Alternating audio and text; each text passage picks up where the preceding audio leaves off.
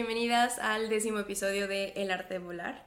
El día de hoy estoy con un invitado muy especial, es Diego Tizot. Bienvenido. Muchas gracias, gracias por, por invitarme, me da mucho gusto poder compartir un poco de la vida contigo. Ay, gracias. Pues a ver, les cuento un poquito de Diego. Eh, cuando nos conocemos hace que como cinco años. Fue como el 2017, Ajá, 2018. Sí, más o menos. Sí. Entonces ya un, un buen rato. Y bueno, la verdad es que la historia de cómo nos conocimos está, está muy chistosa. Eh, yo estaba con, una, con unas amigas en la Torre Eiffel, eh, bueno, en, en el parquecito de la Torre Eiffel. Y, yo estaba con unos amigos en la. Torre Eiffel también. y escuchamos hablar español y fue como, ¿mexicana? Y nos hicimos amigos. Y ya, desde, Desde- entonces... eh, Yo creo que fue surgió. 2017, yo creo. Sí, Pues bueno, creo, no ya. me acuerdo. Pero bueno, el punto es de que fue, fue muy chistoso y, y nos hicimos muy buenos amigos y después, bueno, yo me, me vine para acá. Él lleva viviendo aquí desde 2016, entonces ya un buen rato. Y bueno, como en otros momentos les he contado que es importante tener una red de apoyo cuando te mudas a otro país, pues él es una de las personas más cercanas y que forma una gran parte de mi red de apoyo, junto con, con su prometida. Eh, entonces, pues, eh, bienvenido. Gracias. Sí, definitivamente el red, la red de apoyo es necesaria. Sobre todo en, digo, en todos lados, pero si estás viviendo en un país que no es el tuyo, no puedes estar, bueno, puedes, pero no la pasas igual. Sí, totalmente. Y bueno, quiero que nos cuentes un poquito más, pero antes de eso, mm, eh, su trayectoria profesional, la verdad es muy impresionante. Eh, estudió en la Sorbona de París eh, cinema y, audiovisual.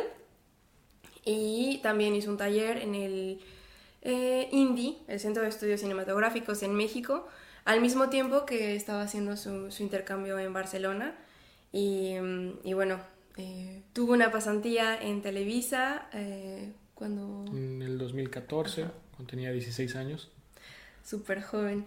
Mm, Cuéntame un poquito de cómo fue esa experiencia. pues bueno, esa fue la primera, yo creo, experiencia que tuve directa a una producción, a cine, a cualquier cosa. Eh, siempre supe que me gustaba mucho el cine, siempre me llamó la atención y me habían dicho es muy difícil, es pesado porque son jornadas largas. Y una tía mía que, que es de la Ciudad de México, yo crecí en Sonora, entonces no había nada de eso, de cine, bueno, a lo mejor ahora. Y me, me dijo, vente conmigo a hacer tres meses de, de la serie, una serie, estamos haciendo una serie que salió hace mucho ya, que se llama Señorita Pólvora.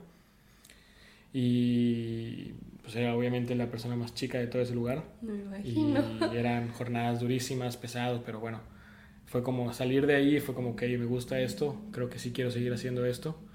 Está, aunque es muy cansado, es, es como muy gratificante todo. Ahí fue la primera conexión que tuve. Y no sé, desde ahí siempre supe que me gustaba todo este, este mundo, ¿no? No sabía exactamente qué quería, no sabía, pero me gustaba. Sí, ay no, qué padre, la verdad es que qué padre porque, eh, bueno, ahorita les vamos a contar como todas las otras experiencias que has tenido, pero eh, siento que es muy bonito como ver atrás y ver que a raíz de eso fue donde dijiste, ok, esto es, es lo mío, ¿no? Sí, sí, siempre tuve como la idea y todo, pero ahí fue cuando lo validé, como que, ok, y lo que me dijeron, si te gusta después de esto, es que sí te gusta, porque eran, a veces hacíamos jornadas de 5 de la mañana a 3 de la mañana, y al día siguiente otra vez a las 5 de la mañana, o sea, a veces eran cosas así que, digo, yo no tenía tanta responsabilidad, gracias a Dios, porque una producción así es mucha responsabilidad pero aún así me, poco a poco me fueron soltando otras responsabilidades que yo creo que para alguien de 16 años está, estaban fuertes. Ahora que lo veo digo, yo no le hubiera confiado eso a un niño de 16 años, sí. pero bueno, lo hicieron y salió bien. Sí, ay, no, qué bueno. Pues súper bien. Eh, otra de sus experiencias, pues fue, eh, era manager en uno de los museos más, eh, más importantes en París, que es el Museo Rodin. Eh, después eh, encontró eh, un trabajo, ya, ya quiero que nos cuente sobre eso, eh, como productor o coproductor. Producción y ajá, producción en general, sí. eh, para ESPN, que bueno, como saben es una una red muy grande y una de las más importantes a nivel internacional. Y, y bueno, también ahora empezaste como freelancer. Y además tiene, es cofundador de una asociación de, eh, eh, ¿cómo se llama? Cineastas hispanohablantes. Entonces también como que tienes, eres multitask. pues sí, se intenta estar siempre tratando de pues buscar nuevos, nuevos proyectos, nuevas ideas, nuevos retos, la verdad, porque luego personalmente siento si no hay nuevos retos, ya no hay tanta, tanta motivación, tanto, tanto interés por cualquier cosa. Creo que los retos sí es algo desde que me vine a vivir acá a los 18 años a París, fue como, ok, eh, necesito tener algo que me esté siempre empujando un poco. Bueno, a veces sí, a veces no. Oye, pues aprovechando que, que, dices que te viniste a los 18, ¿puedes contarme como de tu historia, cómo, cómo decidiste mudarte, qué fue lo que te hizo elegir París em, y también cómo decidiste después quedarte? Pues fue con el tiempo, ¿no? Llegué aquí a los 18 años, acabé la prepa en México, en Sonora, Abujoa, y me, me, me, me quería ir un año yo quería salir de mi ciudad, quería, bueno, Navajo es una ciudad muy chica para los que no saben qué es Navajo, pero es una ciudad muy chica. Eh, en general, Sonora no es, una, no es la gran ciudad. Y quería siempre como salirme, conocer un año, mínimo un año, yo quería irme. Encontré la manera de venirme a Francia como au pair. Okay. En el 2016. ¿Puedes explicar un poquito qué es au pair? Au pair es eh, de niñero, prácticamente. Es, una, es un programa que una familia te recibe o te, sí, de cierta manera te recibe a cambio de que tú cuides a sus hijos. Es muy común, es, muy, muchos estudiantes de todo el mundo lo hacen.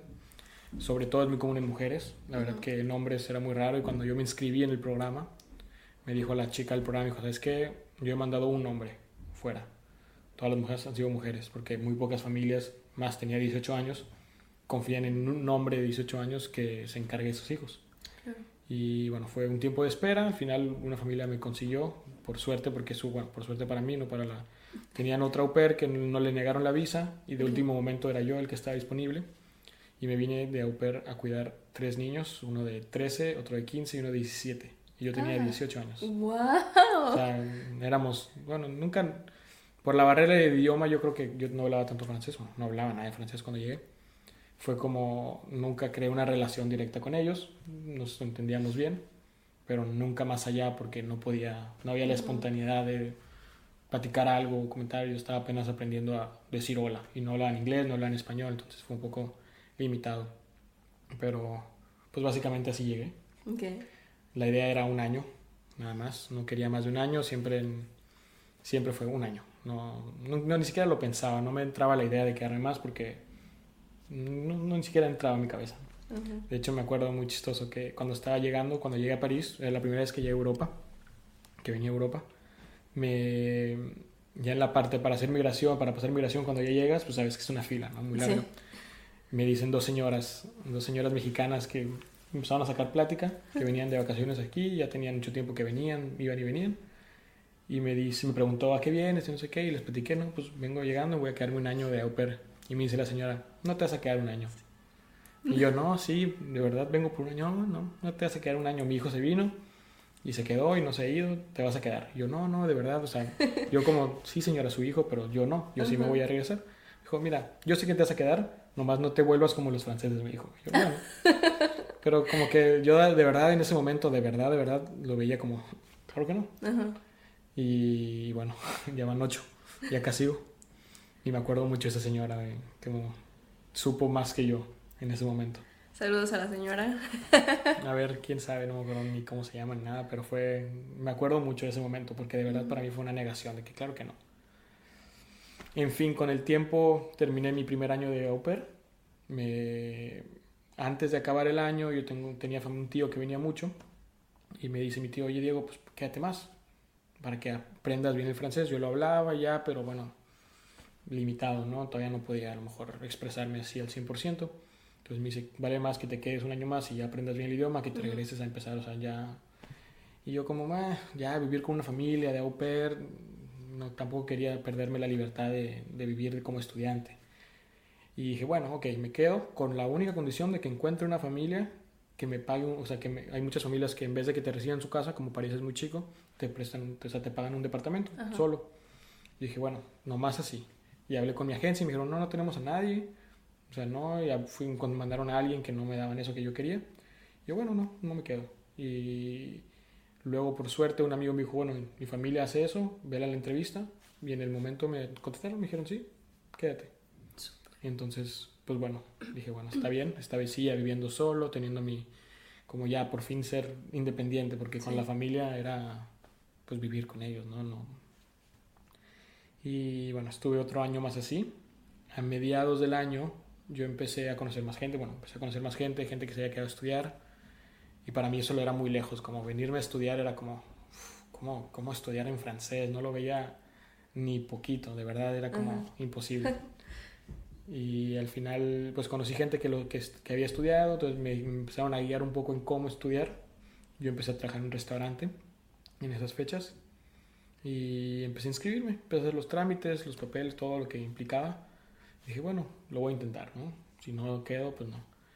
Pues estudié, pues escogí la Sorbonne, estudié, pues postulé para cinematografía y audiovisual y me aceptaron. Pasé el examen de francés, me aceptaron y yo dije, bueno, pues me quedo, ya que. Aparte la Sorbonne es como una super escuela y... Sí, yo estaba como, wow, bueno, ok, entonces sí me voy a quedar, ¿no? Y nada, entonces ya se acabó el año, terminé siendo de au pair, ya tenía mi, restaurante, mi trabajo en un restaurante que me sirvió porque pues de au pair no puedes pagarte un departamento, definitivamente. París es muy caro, imagino que ya lo has dicho en otros podcasts. Sí. Eh, pero bueno, sí, París es, es, es caro y empecé a trabajar en un restaurante, me empezó, al mismo tiempo que empecé a estudiar, me conseguí mi DEPA, estudié mi primer año, mi segundo año en tercer año me fui a, España de intercambio, a hacer un Erasmus a Barcelona. Era un año, pero fue en las fechas de COVID mm. y me lo cambiaron a un semestre nada más. Y regresé y bueno, eh, conocí a René también. Eh, René es mi prometida, como lo dijiste. Sí y empecé a trabajar en más estuve trabajando en restaurantes todo este tiempo en restaurantes mexicanos sobre todo y después, como tuve un, ya un blockout de que ya no quería restaurantes, yo quería algo de lo mío, de cine. Y bueno, el cine es complicado, ¿no? Producción, encontrar trabajos en producción, sobre todo siendo extranjero, no es fácil. Entonces empecé a, a, trabajar en un museo, primero como agente de, servicio al cliente, de, la gente que está ahí en el museo. Eh, al mismo tiempo empecé a, con, conseguí dos amigos, Javier y Enrique, que son ahorita miembros de la asociación que le mencionaste hace rato. Y nos juntamos una vez, ellos querían hacer cine, yo hacía fotos, también empecé a hacer fotos. Entonces empezamos a conectarnos, dijeron yo quiero hacer cine, yo, tengo cámara y sé hacer foto. Bueno, hagamos algo. Hicimos un, un cortometraje eh, en el 2021. Con ellos tres, conseguimos más gente, salió muy bien. Quedamos muy contentos y dijimos, ¿sabes qué? Vamos a hacer una asociación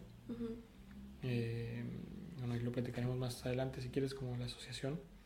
Pero bueno, empezamos a trabajar, tuve la, el, el, museo, me quedé un tiempo en el museo trabajando, subía, ascendía encargado, manager, de toda la parte de servicio al cliente, no sé, no sé cómo se llama en español aquí hoy. Eh, sí, como la recepción. Como recepción, todo el equipo de, los, de, de, la gente del museo que está como de servicio, eso. Y y al mismo tiempo con la asociación seguimos creando proyectos. Y después, bueno, después llegó lo de ESPN. Sí. Y ya me salí y ahora estoy completamente freelance. Sí, no, la verdad es que siento que es súper interesante como todo tu, pues sí, como tu trayectoria. Has pasado como por etapas bien, o sea, bien diferentes entre una y otra. Y, y has ido creciendo y siento que el crecimiento que has tenido ha sido como muy, muy rápido en sí para, pues para una persona que, que viene de otro país, que se enfrenta como a diferentes, mm, sobre todo el choque cultural, por ejemplo, diferentes culturas y diferentes como... Eh, sí. Mm, felicidades. Gracias, sí. Em, y me gustaría saber cuáles fueron eh, como tus primeros o los mayores retos que tuviste cuando decidiste quedarte y cómo viviste el duelo migratorio. Mm, no sé, yo creo que de los retos que tuve para quedarme, como siempre fue la idea de venirme un año, yo no llegué a París, yo no aterricé en París, como lo dije hace rato, con la idea de quedarme. Entonces, todo lo malo no lo veía mal. Si algo me molestaba, era muy fácil que no me molestara porque decía, bueno, es un año, me voy a ir. Entonces, de verdad no me acuerdo cosas que me molestan. Claro que me perdí en el metro de segura vez, me estafaron alguna vez. Eh, o sea, claro que tuve momentos malos, pero como yo lo veía como una experiencia que se iba a acabar, no me no lo veía como ah, así es mi vida de ahora en adelante. Nunca tuve esa, esa ese, nunca cambié a esa perspectiva hasta ya hace dos años que ya, ya no tenía esta, estos choques culturales. Siempre fue como, ok, es parte de descubrir. Tuve momentos, claro, que al principio extrañaba a mi familia, eh, la comida, sea, como que sí, pero como te digo, siempre fue algo de un, una temporada que se iba a acabar. Aún así, cuando yo empecé la universidad, yo pensé acabar la universidad y regresarme a México. Entonces, nunca fue como, ok, así ya va a ser mi vida para siempre, mm, no puedo, ¿no? Sino fue, ah, ok, esto es parte de vivir acá. Y no recuerdo de verdad nunca un dolor, un duelo Nunca, no, no, recuerdo nunca haber sufrido. Por, claro, tuve malos momentos de eh, momentos que necesitaba a lo mejor estar con alguien cercano y pues, pues no se puede.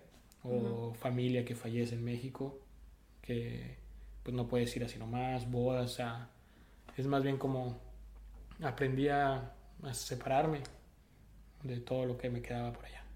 Sí. Bueno, Sí, fue como poco a poco, entonces nunca tuve un...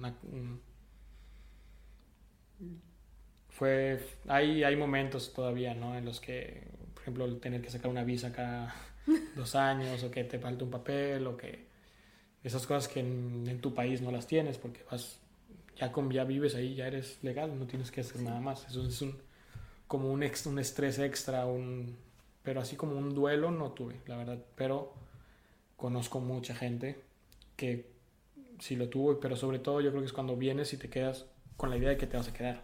Cuando ya es como que ah, así es tu vida de ahora en adelante, ya, ya es como más infinito, más eterno, entonces no sé, te, te, puedes ver con ese mismo problema en cinco años. Entonces cuando yo venía, yo veía este problema, lo veía para ese año y listo, se acabó. Entonces no lo veía como un problema. Pero bueno. Porque la, la, aceptación fue... Fue parte de, ajá, yo creo que como fue poco a poco que decidí irme quedando muy poco a poco, ya cada vez que aceptaba que iba a quedar, como que esos problemas, esas cosas nuevas ya, ya eran normales para mí. Ya no eran, ya no era un choque porque ya las había vivido dos años antes y ya sabía, o sea, ya las sabía confrontar. Es, es una cultura, a final de cuentas, no es que sean cosas malas, es cosas que en tu cultura no estás acostumbrado a, a hacer o a ver o a interactuar. Y hablando de, de cultura, dime como el choque cultural más grande que, que sentiste o que viste. Pues yo creo que, el, a ver, el más grande para mí, no sé si es porque sea en París o en Europa en general, me, la gente, como la, la frialdad de la gente. Eso me, como que a veces no entendía yo por qué no, no es tan fácil ayudarle a alguien así nomás. Que si alguien necesita ayuda, la gente aquí desconfía mucho, es como, no, no, mucha, cada quien por su cuenta. Pero bueno, también es cierto que en París es, sobre todo, en, yo creo que tiene mucha influencia el clima, no sé, puede haber muchas razones. Pero, pero ese sería de lo primero que te diría como que la, la actitud de la gente, la... Sí, la, la frialdad a veces. Y fuera de eso, no, no. A veces sí, yo creo que, yo creo que en general la gente. Ese fue el aspecto cultural que más me, impactó, la, gente. Y bueno, siento que mm, como que por esa parte, eh, pues te impactó, pero tienes también muchos amigos y mucha red de, latinos, ¿no? Sí, sí, sí, eso fue como después. Después empecé a... Siempre, digo, mm, tengo muchos amigos franceses que quiero muchísimo, que son mm, de verdad personas no, no, no tengo nada en contra de los franceses, simplemente sé que su cultura es un poco más reservada hacia ellos, bueno, en París específico, porque Sé que en otros lugares de Francia o de Europa no es nada que ver. Pero en París es una ciudad muy fría, muy, muy, muy rápida, la, la vida se va muy rápido, entonces la gente se queda en lo suyo y no sale. Que lo entiendo también. Pero, pero sí, yo estuve mucho tiempo, cuando estaba, por ejemplo, en la universidad, era todo el tiempo con amigos franceses. No tenía, tenía conocidos latinos, que me llevaba bien, pero mi círculo eran franceses. Y la pasaba bien, pero sentía como que algo faltaba. Como que iba a una fiesta, me la pasaba muy bien, salía con ellos. A veces no, no, no sentía que me acoplara tanto, que me, pero, pero lo, lo hacía porque sentía que era como un, algo, es, es parte de, ¿no? Ajá. Y poco a poco después empecé a conocer más, más latinos, mexicanos, colombianos, venezolanos, eh, de todo. Y empecé a darme cuenta que en realidad no tenía esa necesidad de adaptarme con ellos, simplemente ya era yo con ellos y la pasaba muy bien, más rápido, como no tenía que hacer ningún esfuerzo extra. Ajá.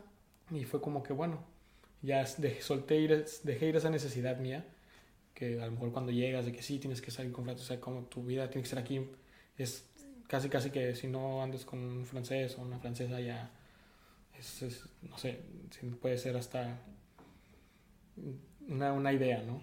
Desde el principio. Entonces solté como esa idea mía, que me habían puesto a lo mejor gente que venía o yo mismo también. Y ahora mi círculo es primordialmente latino, por eso también la asociación es Ujú. la primera asociación de cineastas en Francia. Y yo creo que hasta. Europa, ¿no?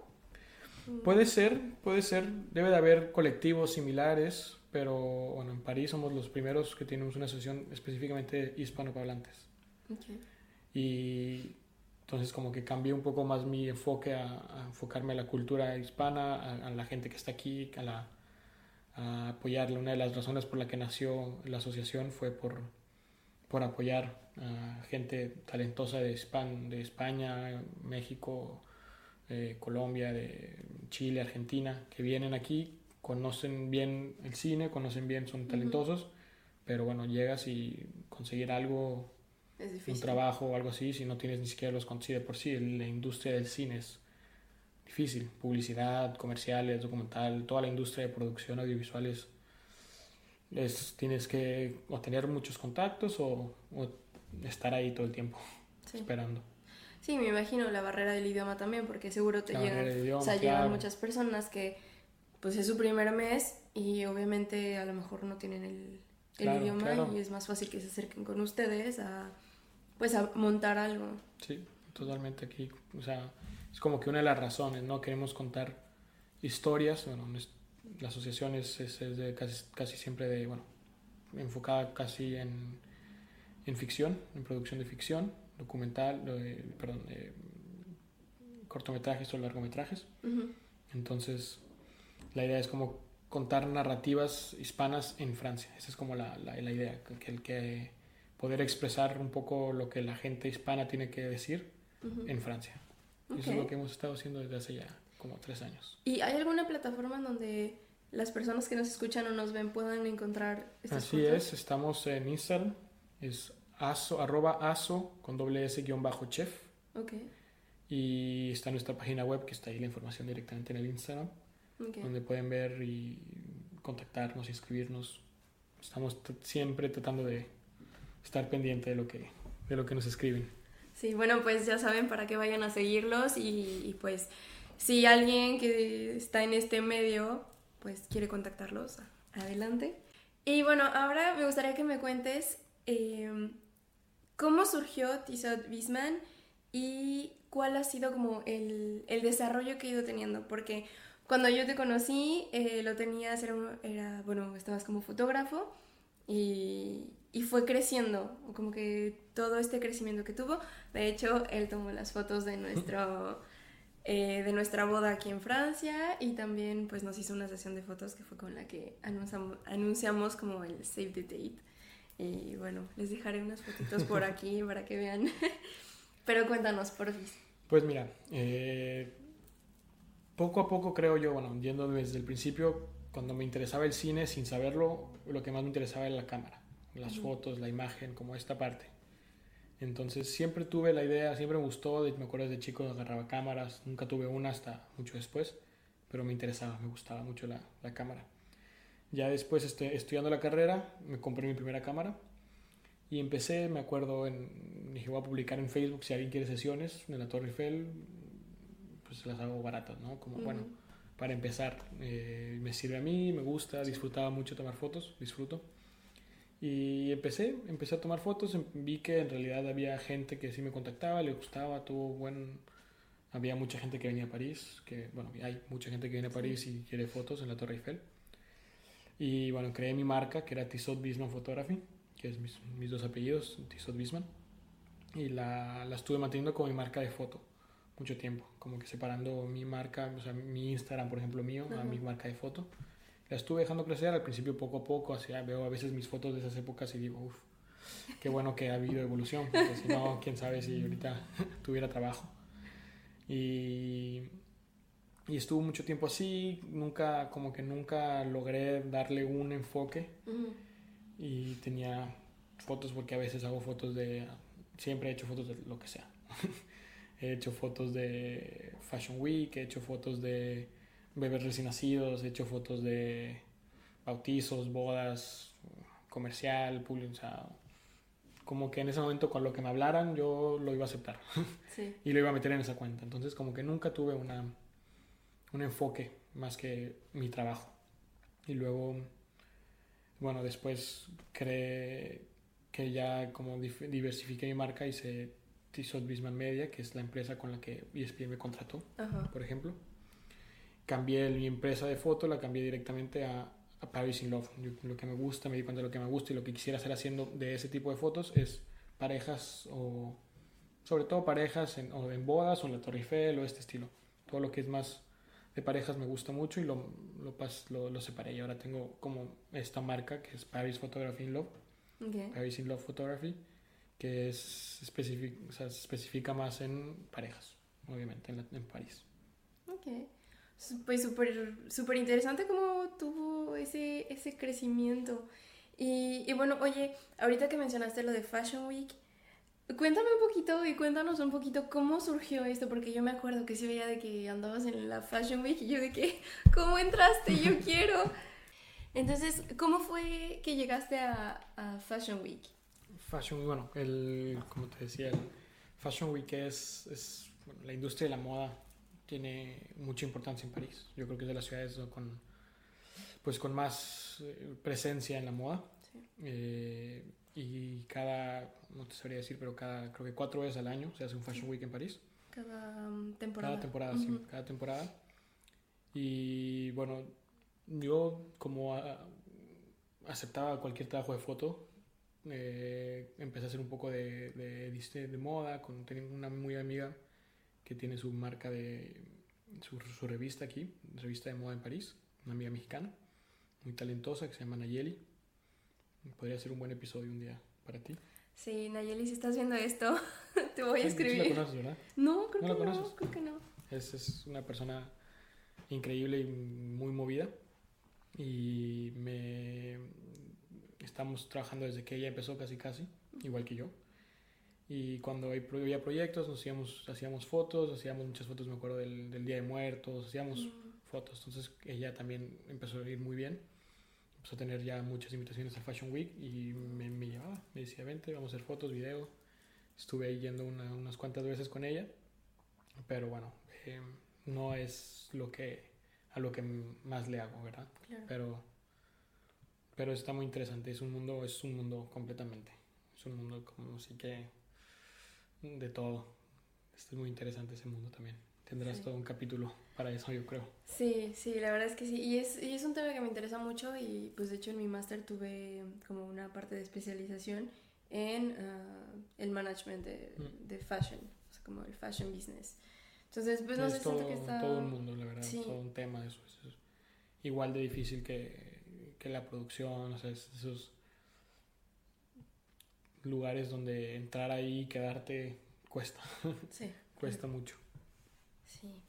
Y hablando de entrar ahí y quedarte, cuéntanos de ESPN. La verdad es que esto es, o sea, siento que es como, wow, el, el, el boom y, no sé, me acuerdo que cuando nos contaste estabas radiante y, y ¿cómo, ¿cómo surge este proyecto y, y qué es? Cuéntanos también, si no es confidencial.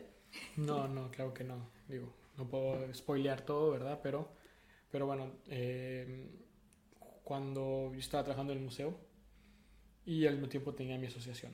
Con la asociación dividimos la asociación en dos. Hicimos la parte que es chef, que es cineastas hispanos en Francia, que es la parte que intenta más crear la comunidad, recibir a gente, conectar proyectos hispanos, o sea, hacer un cortometraje, hacer algo más artístico. Y creamos Agata, Agata Films, que es la parte de producción. Sí. Desde el principio, cuando separamos las, las, dos, o sea, somos los mismos, pero separamos la, el funcionamiento para tener como una parte de algo artístico y una parte de producción para clientes, para cualquier empresa. Y nos, cuando, yo nos, cuando nos dividimos, yo me quedé a cargo de Agata, que de cierta manera me quedé a cargo de las producciones externas, de clientes, de producción.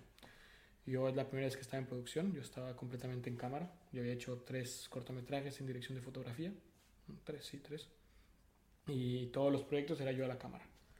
Cuando entro en Agatha, cuando me encargo de Agatha, dije, bueno, que no puedo yo meterme a la cámara, prefiero contratar a alguien que esté en cámara y yo encargarme en producción completamente para poder tener más proyectos al mismo tiempo. Y eso hice, empecé a hacer eso, me, me empezó a gustar mucho la producción me, me, me, sentía con más confianza a veces con el razonamiento, lógica, eh, puro sí, presupuestos, más algo más menos más técnico que artístico. Y sentí que me, se me daba bien. Y estuve haciendo varios proyectos así y luego cuando fue una, una oportunidad que llegó que una conocida, una amiga de mi, mi prometida René, le conoce a un director de ESPN que estaba haciendo un proyecto para los Juegos Olímpicos en París, que los Juegos Olímpicos son el próximo año aquí en París, en verano, 2024. rollo. Va a estar así. Y ello, ella cuando preguntó a alguien de cine, a alguien que estuviera metido, pues le pasó mi, mi contacto y, mis proyectos. Eh, yo pues, tuve una reunión con ellos, todo salió muy bien. Fue como que este es un proyecto mucho más grande, es un documental sobre la preparación de los Juegos Olímpicos en París. Es un documental que va a estar disponible en mayo, junio de 2024 en Disney Plus en Europa y en Star Plus en México. Ok. Eh, y en ESPN Plus en Estados Unidos, cada depende. Es producido por ESPN, pero como ESPN le pertenece a Disney, en algunos lugares está en Disney y en algunos no. Eh, entonces ese, bueno, fue que dije, voy a solté completamente cualquier otro trabajo que tenía la asociación la, la, mantuve, puse, conseguí a alguien más que como tomara mi rol, eh, trabajar juntos al mismo tiempo, pero para no dejarla caer nada más. Y me metí a fondo con el proyecto. Y bueno, al principio fue como, ok, cuando me enseñaron un poco de lo que ya habían hecho antes en otros proyectos, en, otros, eh, en otras temporadas, porque es una serie de ocho capítulos que es la cuarta temporada. Hicieron lo mismo para Qatar, con la Copa del Mundo, para Rusia, para la Copa del Mundo y para Japón en los Juegos Olímpicos. Entonces, bueno, me dijeron, esto es lo que vamos a hacer, necesitamos que tú te encargues de coordinar toda la logística de nosotros. Nosotros vamos a llegar un día, listos para grabar, y nos vamos a quedar dos semanas para grabar todo lo que necesitamos grabar. Tú te encargas de eso. Y yo, bueno, ok. Y bueno, fue, al principio fue duro, pero con el tiempo me di cuenta que estaba saliendo bien. Eh, y salió muy bien porque ya, ya acabamos. Y nada, fue, al principio era como, veía los retos y decía, no puede ser, yo no, no sé si puedo yo conseguir eso o hacer eso y, y al final de cuentas sí, sí podía. y al final era como respirar, ¿no? Sí, Son muchos momentos de estrés, muchos momentos de, de ay, no sé qué va a pasar, de incertidumbre porque, a ver, necesitamos hacer esto tal día, pero no se puede, entonces bueno, producción, todo lo que eso sí, Y además porque tenían que tener acceso a ciertos lugares un poco, bueno, a los lugares emblemáticos y tenían que privatizar, ¿no? Pues sí, sí, sí, o sea, en ciertos lugares eh, el mismo lugar nos abría las puertas, nos decía, claro, vengan a grabar, como, ok, es un buen proyecto. Vienes de la parte de ESPN, es más fácil que te acepten a que si vengo yo solo con mi cámara. Pero hay lugares que te decían, sí, pero tienes que pagar tanto, o sí, pero, o bueno, no, no se puede. Entonces en esos casos era, cuando era con tiempo se resolvía, pero cuando era un día antes, que nos decían, no, al final no se va a poder, era, bueno, entonces, ¿qué hacemos? No? Porque no podíamos, teníamos las fechas limitadas. Sí. Eso, bueno, eso es como en cualquier documental, ¿no? Que, bueno, cada uno funciona diferente, pero un documental es ir improvisando de base a la historia que tienes y en base a la, al área de oportunidad que puedes tener. Claro. ¿Y grabaron nada más aquí en París o grabaron en otros lugares? Grabamos en toda Francia, específicamente en París, porque como te digo, es, una, es un documental que habla de la preparación de los Juegos Olímpicos y la mayoría de los Juegos Olímpicos se pasan en París. Eh, pero bueno, va, fuimos también a Marsella, por ejemplo, donde va a haber el deporte de, deporte de vela. Okay. Eh, Niza, fuimos a Niza, va a haber fútbol, va a haber competencias de fútbol en Niza. Y estuvimos recorriendo un poco Francia, también los lugares turísticos, como los castillos, ah. como Versalles, la zona de Champagne. Mm. O sea, fue, es una mezcla entre la, la manera en que se prepara Francia, en el París, Francia, y qué hay que hacer, o sea, qué, qué tiene algo, qué tiene para enseñar Francia. Ok. Y está, va a estar muy bueno, la verdad, va a estar muy interesante. La verdad es que qué emoción, ya, ya, urge que salga. Ya casi, espero. Sí. ¿Y qué, cuál fue el desafío de, de, estos que, bueno, me cuentas, que hubo muchos desafíos, pero cuál fue el desafío que, que dices, me marcó y, y cómo lo superaste? Pues, a ver, yo creo que durante el rodaje había muchos desafíos, muchos que, bueno, que el lugar no te lo dan, el, en la preproducción, que no contestan, que no quieren dar, que en el momento, ¿sabes? Yo creo que no diría que esos son los desafíos que me marcan, porque son parte de, yo creo que cualquier producción, cuando estás encargado de producción, ese es, ese es el trabajo, resolver cualquier cosa que tengas que resolver. Si, si en el momento te cancelan algo, pues bueno, ¿qué puedes hacer para tener lo mismo que tenías o, o, improvisar? Resolver. Producción para mí es prevenir y resolver. Eh, prevenir para, para no tener que resolver, pero cuando no, no hay, pues, se resuelve. Pero yo creo que lo que más me costó fue dejar esa seguridad que tenía, porque como te digo, trabajaba en un museo, no tenía mi salario, tenía un buen puesto y al mismo tiempo tenía proyectos por mi cuenta, por mi asociación, pero no me dedicaba a eso. Entonces, claro que quería, cuando me llegó la oportunidad, me platicaron todo el proyecto, quería, pero bueno, era como, ok, voy a dejar lo que ya tengo de seguridad por algo que me va a dar a lo mejor, es más, en ese momento no tenía ni la confirmación de que se iba a hacer el proyecto. Es como que por la posibilidad de tener un trabajo por un proyecto, porque fue cuando, o sea, ESPN me contrató como freelance. Eso fue como, bueno, contrató a mi empresa, que se llama Tissot Business Media, para que yo me encargara de toda la producción. Entonces fue como, que mientras el proyecto tú vas a tener trabajo, pero después, quién sabe, ¿no?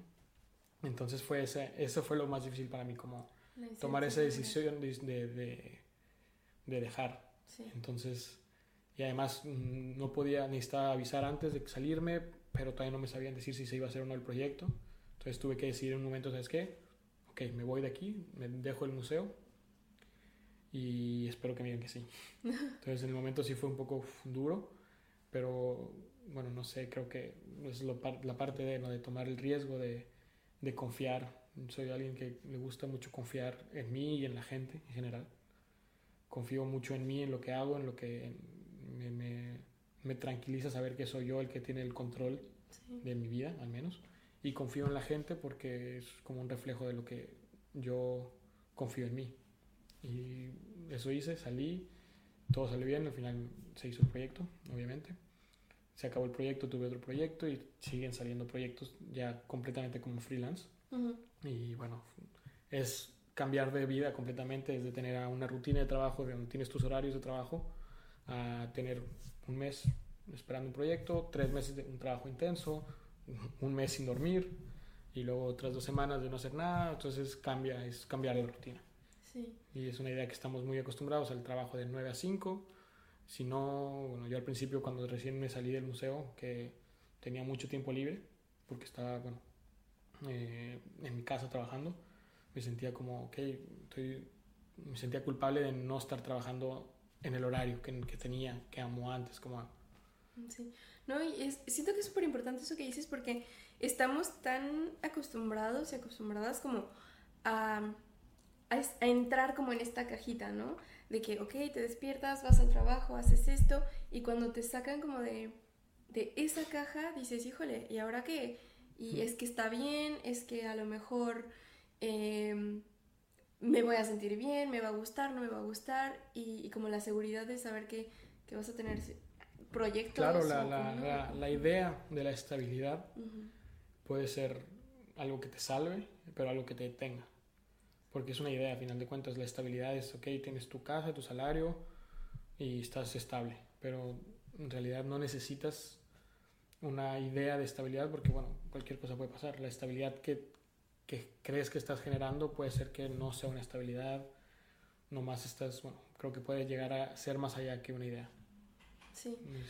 No, y, y, siento que es súper interesante porque a veces nos detenemos mucho a, a seguir eh, nuestros sueños por este miedo a, a, perder esta idea de estabilidad o a perder la estabilidad que creemos que tenemos.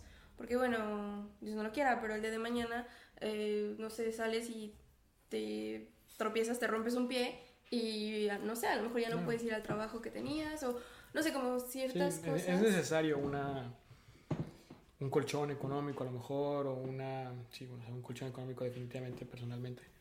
Tener como que algo guardado porque bueno, nunca sabe o tener, tener algo más, ¿no? Pero detenerte por, la, por el simple hecho de que eso ya no te va a dejar, o sea, no, yo lo veía como que cualquier cosa que pueda pasar, puedo retomar como lo he hecho. y, bueno, así, así hasta ahorita ha salido bien. sí. Pero sí, sí, es, sí fue, fue, yo creo que fue lo más duro, de verdad, como, a ver, ahora sí ya por fin voy a dedicarme meramente a freelance, porque estuve mucho tiempo en freelance, pero luego llegó el COVID, tuve fotógrafo completamente freelance Llegó el COVID, obviamente no podía pues salir. Entonces retomé, fue como que, ok, no me fue tan bien la primera vez, a lo mejor la segunda tampoco, a lo mejor sí, fue como todo un, un tema. Pero bueno, sí fue duro, me acuerdo, sí fue duro, pero lo, lo, decidí y creo que tomé la decisión correcta. Claro. No, y la verdad eh, siento que es admirable y, y, creo que es como un ejemplo para las personas que puedan escuchar esto o incluso para, para nosotros, para mí, para las personas que estamos alrededor de ti, de ver cómo, cómo has sabido seguir tu, tus sueños y, y, tomar la decisión que te hace sentir bien a ti. Y, y, que al final de cuentas han sido buenas decisiones que te han traído más frutos, porque tengo entendido que trabajaste con ellos un segundo proyecto. Así es, sí, sí, sí. Sí, eh, pues es que bueno, al final de cuentas es como te digo, yo confío un poco, confío en mí. Con, es una parte difícil que con el tiempo he trabajado. Creo que todos somos quienes más nos juzgamos. Creo que nadie más te va a juzgar de lo que tú te juzgas a ti mismo. Y de cierta manera está bien exigirte, o sea, ser, no, no, caer en, en, en, quedarte como estás y ya, sino exigirte está bien, pero juzgarte a veces es más malo, más contraproducente de lo que es confiar en ti yo empecé a darme cuenta como, bueno, decía, me vine aquí, aprendí francés, me quedé en la universidad, en los trabajos que he estado me ha ido bien, no tengo por qué desconfiar en mí. Entonces, esa confianza en mí mismo fue la que me hizo, ok, creo que lo, aunque lo veía el proyecto mucho más grande, decía, creo que lo puedo hacer, creo que puedo, confío en mí. Y, y eso yo creo que es como lo primordial, porque alguien que no confía en sí mismo, no, o sea, si tú mismo no confías en ti, la gente no va a confiar en ti. Claro. Y si la gente no confía en ti, no vas a poder nunca enseñar lo que puedes hacer. Porque necesitamos de la gente y necesitamos una confianza entre todos. Sí. Oye, qué, qué, qué bonitas palabras. Eh, tienes mucha razón y, y, creo que puede marcar a muchas personas como esto que estás diciendo porque a veces como que lo sabemos, pero necesitamos que alguien más o escucharlo de alguien más para interiorizarlo. Sí, no es algo de un día a otro, definitivamente. A ver, es, es de verdad como reflexionar todo lo que, lo que has hecho, lo que hemos vivido, lo que... Hay muchas cosas que parecen o que no las das como importantes de que, bueno, hice esto, pero eso no tiene nada que ver. Bueno, claro que sí, a veces que el más pequeño eh, triunfo para, para ti es el, un triunfo impensable para alguien más. Entonces, si, si, lo ves de una perspectiva fuera a ti, porque, como te digo, para nosotros nos juzgamos mucho, bueno, en general, cada quien. Sí, sí, Entonces, como el dejar ir esa idea de que, a ver, también yo me puedo aplaudir, como me puedo juzgar, me puedo aplaudir. No, y tienes razón. Y esto que dices, como que me, me marca mucho porque yo sé que a veces yo soy muy dura conmigo misma, ¿no? O sea, por ejemplo, mm, es un tema que hemos hablado mucho ya, eh, yo sé que cuando hablo francés tengo un acento.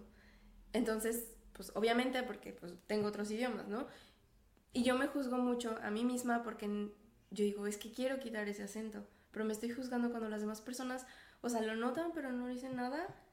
Y a lo mejor para muchas otras personas hablar un segundo o tercer idioma, pues es como wow, o sea... Definitivamente, claro, o sea, ya es algo que no se ve, pero ya con, no, no, tienes que ni siquiera hacerlo entender a la gente. Tú estás consciente de que tú hablas tres idiomas y el que uno tenga un acento, que además el acento es lo más normal. Mm. es como si estás viviendo en Guanajuato y te vas a vivir a Sonora, vas a tener un acento. Sí. Entonces no vas a querer cambiar tu acento de Guanajuato a Sonora o nomás para adaptarte. ¿sabes? Sí, sabes perfectamente que ese es tu acento, es punto. Así, claro, en ciertas ocasiones un acento, o sea, hablar francesa es apoyar más bien la idea, o sea, el querer cambiar tu acento completamente, el acento del idioma donde vives, es querer participar de cierta manera en, en apoyar a que el acento se juzgue mm. y querer, eh, o sea, apoyar a la gente que juzga. O sea, si alguien en una entrevista de trabajo te juzgó por tu acento, no es tú que estás mal porque tienes el acento, es la persona que juzga por un acento. Sí, sí, sí, sí. Pero lo entiendo ese tema, mi, mi, mi novia también también es un tema que... Sí, los dos estamos en, en, la misma posición, pero, pero sí es cierto y, es algo que, bueno, que, que yo me juzgo, pero bueno. Em, pero piensa más en lo que te puedes aplaudir. Sí. Que también tienes muchas cosas. Gracias. y, y, y, te digo, o sea, siento que es súper importante eso que dices y espero que como también a mí me, como que me, me hace reflexionar y digo, híjole, pues sí, toda la razón, pues las personas que puedan escuchar o ver esto también, pues les llegue, llegues a esas personas. Y la verdad estoy muy contenta porque veo como que, o sea, este trabajo con ESPN, este proyecto, siento que ha sido como un parteaguas, ¿no? En tu, en tu desempeño y en tu carrera profesional. ¿Y qué sigue? ¿Qué, ¿Qué sigue en este momento? Pues bueno, definitivamente ya en el hecho de pasar a tener unos horarios de trabajo, a ser yo el que se encargue, o sea, es, es un cambio, definitivamente, exige más disciplina, ya no tengo que despertarme en la mañana porque tengo que ir a trabajar, tengo que despertarme en la mañana para yo asegurarme que lo que estoy haciendo lo estoy haciendo bien, sin que nadie me esté diciendo o algo. Entonces es un cambio, definitivamente, pero bueno, que sigue muchas cosas, espero. Estoy, tengo eh, otros proyectos que están saliendo relacionados a los Juegos Olímpicos también. Eh, y con la asociación hemos podido también encontrar proyectos interesantes. Estamos a punto de sacar eh, un cuarto cortometraje, estamos en preproducción de otro y pues, nuestro primer corto que hicimos que en el 2021, que fue cuando conocí por primera vez a este grupo de gente con el que creamos después la asociación, acaba de estar nominado a Mejor Cortometraje en el Festival de Gijón, de España, que es uno de los 20 festivales más importantes del mundo. Entonces, bueno, todavía no, no han dicho la selección, mm. apenas va a ser este fin de semana. Pero, pero bueno, eso es una, nos, nos motiva mucho a seguir trabajando en, en, lo que hacemos. Qué increíble, qué increíble. Oye, pero a ver, cuéntame un poquito más. O sea, ¿cómo se dieron cuenta que estaban nominados? Lo, ¿Cómo pues bueno, todo, este todo esto es, por parte de, de, distribución, de la postproducción. Se envía el cortometraje una vez terminado. Eh, primero lo enviamos por nuestras cuentas, se envía, pero bueno, pasamos mejor a través de una distribuidora. La distribuidora se encarga de enviar los el cortometraje de los festivales importantes. Y bueno, ahorita estamos seleccionados en dos para este proyecto, estuvimos seleccionados en tres para otro. Bueno, hay, hay muchos festivales en todo el mundo, pero bueno, el de Gijón, que es donde estamos escogidos para este, para este cortometraje, que fue el primero además, que además eso nos causa mucho emoción, que fue el primero que hicimos. Fue, fue además ni siquiera todavía yo había hecho, fue mi primer proyecto en cámara, fue el primer proyecto de muchos así que estábamos como empezando, ¿no? Y bueno, es que esté seleccionado porque es un festival de clase A. Okay. Eh, es de los de la misma clase que Cannes, por ejemplo. eh, y bueno, eso es, está muy interesante. Nos da mucho orgullo. Vamos a ver el 25 de noviembre es la proyección. Okay. Y no, el 23 y el 25 dan los resultados. Ok. Wow. ¿Y, ¿Y, van a ir para allá o...? Pues va el director del cortometraje. Okay. Yo hice dirección de fotografía eh, estoy invitado, pero bueno, no voy a estar de viaje en esas fechas, todavía no lo tengo muy claro. Yo creo que no. pero va, va el director, sí. De hecho, el director tiene, se va desde ya, porque tiene eh, dos desayunos con prensa, tienen foto, sesión de fotos, o sea, es, fue, es algo grande para él, sobre todo, bueno, para todos, para la asociación, para nosotros, pero bueno, para él está, es también muy grande, estamos muy contentos. Sí, ay, qué fregón, la verdad es que felicidades, qué, qué orgullo y, y ver pues los frutos de todo lo que estás haciendo desde el proyecto 1 creo que vienen cosas muy buenas y felicidades y... Muchas gracias, sí. Está interesante, es bueno, se siente bien tener este tipo de cosas después de años trabajando en ello, pero, pero sobre todo lo mejor es disfrutarlo. Sí, el proceso. El proceso, claro. Eso es lo más, lo más valioso de todo. Claro. Ay, pues muchas gracias por, por tomarte el tiempo de estar aquí conmigo y por por la disponibilidad y pues por contarnos a, a todos los que te estén Gracias viendo. a ti por, escuchando. por invitarme y dejarme hablar por una hora. no, muchas gracias. Y bueno, muchas gracias por, por ver este episodio, por escucharnos. Eh, pueden seguirlo en redes sociales. Arroba Diego Tizot. ¿Con doble S? Con doble S. T-I-S-S-O-T. Sí, cierto, se me olvidó. Arroba Diego Tizot con doble S y La, mi cuenta de fotos, por si alguien quiere venir a París y tomarse unas fotos, es Paris, arroba Paris Photography in Love. Ahí pueden encontrarme también. Sí, muy bien. Pues muchas gracias y no olviden seguirnos en arroba guion bajo el arte de volar, en Instagram y en Spotify y bueno, también en YouTube si nos están viendo. Y pues muchas gracias, nos vemos la siguiente semana. Bye.